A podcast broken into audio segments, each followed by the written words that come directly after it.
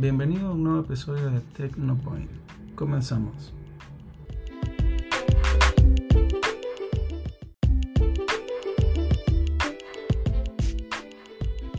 Bueno, en el episodio de hoy tendremos 7 noticias bastante relevantes.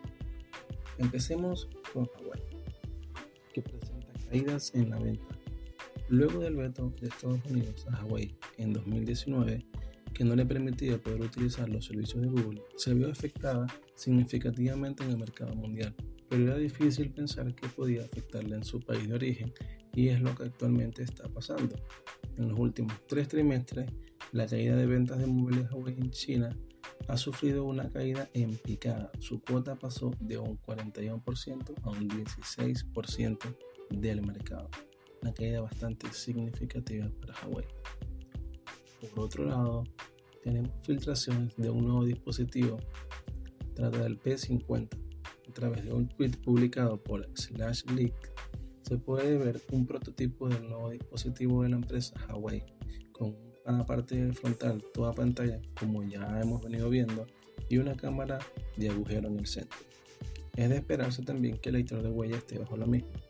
Y el gran cambio en esta es la parte trasera con un diseño del módulo de cámara que se muestran cuatro lentes y un flash en el centro de dos círculos con dos lentes cada uno.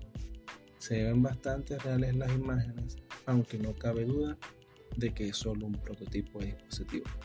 Así que estaría bueno esperar que la presentación de este nuevo dispositivo traiga bastantes ganancias para la empresa que se les está viendo bastante difíciles. Pasemos ahora a otra noticia. Esta vez le toca a la empresa de Sony, quien presentó ganancias en los smartphones nuevamente. No es un secreto que en los últimos años la empresa ha estado mal en ventas de teléfono. Disminuyó sus ganancias y junto con esto la cantidad de dispositivos que fabricaba. Cuenta la misma Sony que las cifras relativas a su división móvil en el año fiscal de 2020, el que va desde marzo del 2020 hasta marzo del 2021, vendió un total de 2,9 millones de teléfonos Sony Xperia, un ligero descenso frente a los 3,2 millones de Sony Xperia del ejercicio anterior, pero que aún así han llevado a la división móvil de vuelta a los beneficios. Esto ha sido por lo mismo de disminuir la cantidad de dispositivos que fabricaba, tratando de equiparar o ir más a la par de la demanda que tiene. También vendió 7,8 millones de PS5, superando la cantidad de PS4 vendidas en el lanzamiento, que en su momento fueron 7,6 millones de unidades en el mismo tiempo, solo contando las ventas desde el 12 de noviembre del 2020 hasta el 31 de marzo del 2021.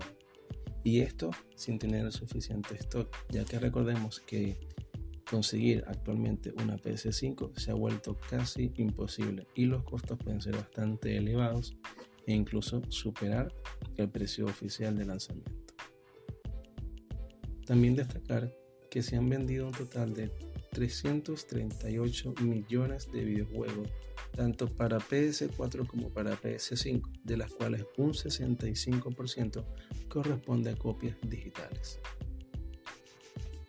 Ahora pasemos a Android. Hablaremos de la aplicación Clubhouse, que ya está en fase beta de forma oficial. Una de las aplicaciones que está haciendo furor con su modalidad de sala de voz, que incluso ahora Facebook lanzará en su plataforma para competir directamente como siempre lo viene haciendo, se encuentra en fase beta en Android, ya que solo estaba disponible para usuarios de iOS. Ya es solo cuestión de tiempo para que esté disponible de forma oficial en Android. Por ahora solamente se encuentra disponible o se ha liberado para algunos testers. Por otro lado, Google comienza a lanzar un sistema de alertas de terremotos de Android fuera de Estados Unidos. A través de los servicios de Google Play el pasado año, la compañía convirtió nuestros dispositivos Android en mini sismómetros para que, usando sus sensores, fuesen capaces de detectar la presencia de un terremoto. Con millones de móviles enviando la información a los servidores de Google, son capaces de detectar dónde se está produciendo un terremoto para avisar a todos los usuarios de la zona con una alerta. Esta alerta de terremoto de Android informará al usuario la magnitud del sismo y la distancia en la que se encuentra el epicentro, además de abrir una notificación donde mostrará consejos de cómo mantenerse protegido. Actualmente solo está disponible para usuarios en Estados Unidos, en California y Oregon. Y los dos nuevos países a los cuales llegó esta nueva aplicación es para Grecia y Nueva Zelanda, Google informa que en mayo podrían llegar a Washington y que esperan añadir más países próximamente. Pasemos ahora a la empresa de la manzana, quien está enfrentando un juicio contra Epic Games. O mejor dicho, Epic Games fue quien denuncia a Apple por monopolio. El juicio llegó a tribunales y empieza así la batalla legal por las comisiones del 30% de la App Store y por la decisión de Apple de echar a Fortnite de la tienda de aplicaciones cuando el popular juego intentó utilizar su propio sistema de pagos, lo que deja en juego el futuro de la App Store y la cantidad que Apple cobra a los desarrolladores. Epic Games esperaba la reacción de Apple cuando implementaron su propio sistema de pagos. Apple obviamente directamente los expulsó de la App Store. Durante dos años Apple consiguió nada más y nada menos que 700 millones de dólares con Fortnite. Aunque Epic Games comenta que el juicio no será tanto cuestión monetaria o de restitución del juego en App Store, sino de hasta qué punto Apple puede forzar a que los desarrolladores tengan que utilizar sus sistemas de pago sin poder utilizar un método de pago diferente que no sea dentro de la App Store. Lo mismo pasó con Spotify, que en 2016 lanzó una promoción que ofrecía tres meses de suscripción premium por solo 0,99 dólares, ni siquiera un dólar, pero si se lo contrataban fuera de la App Store.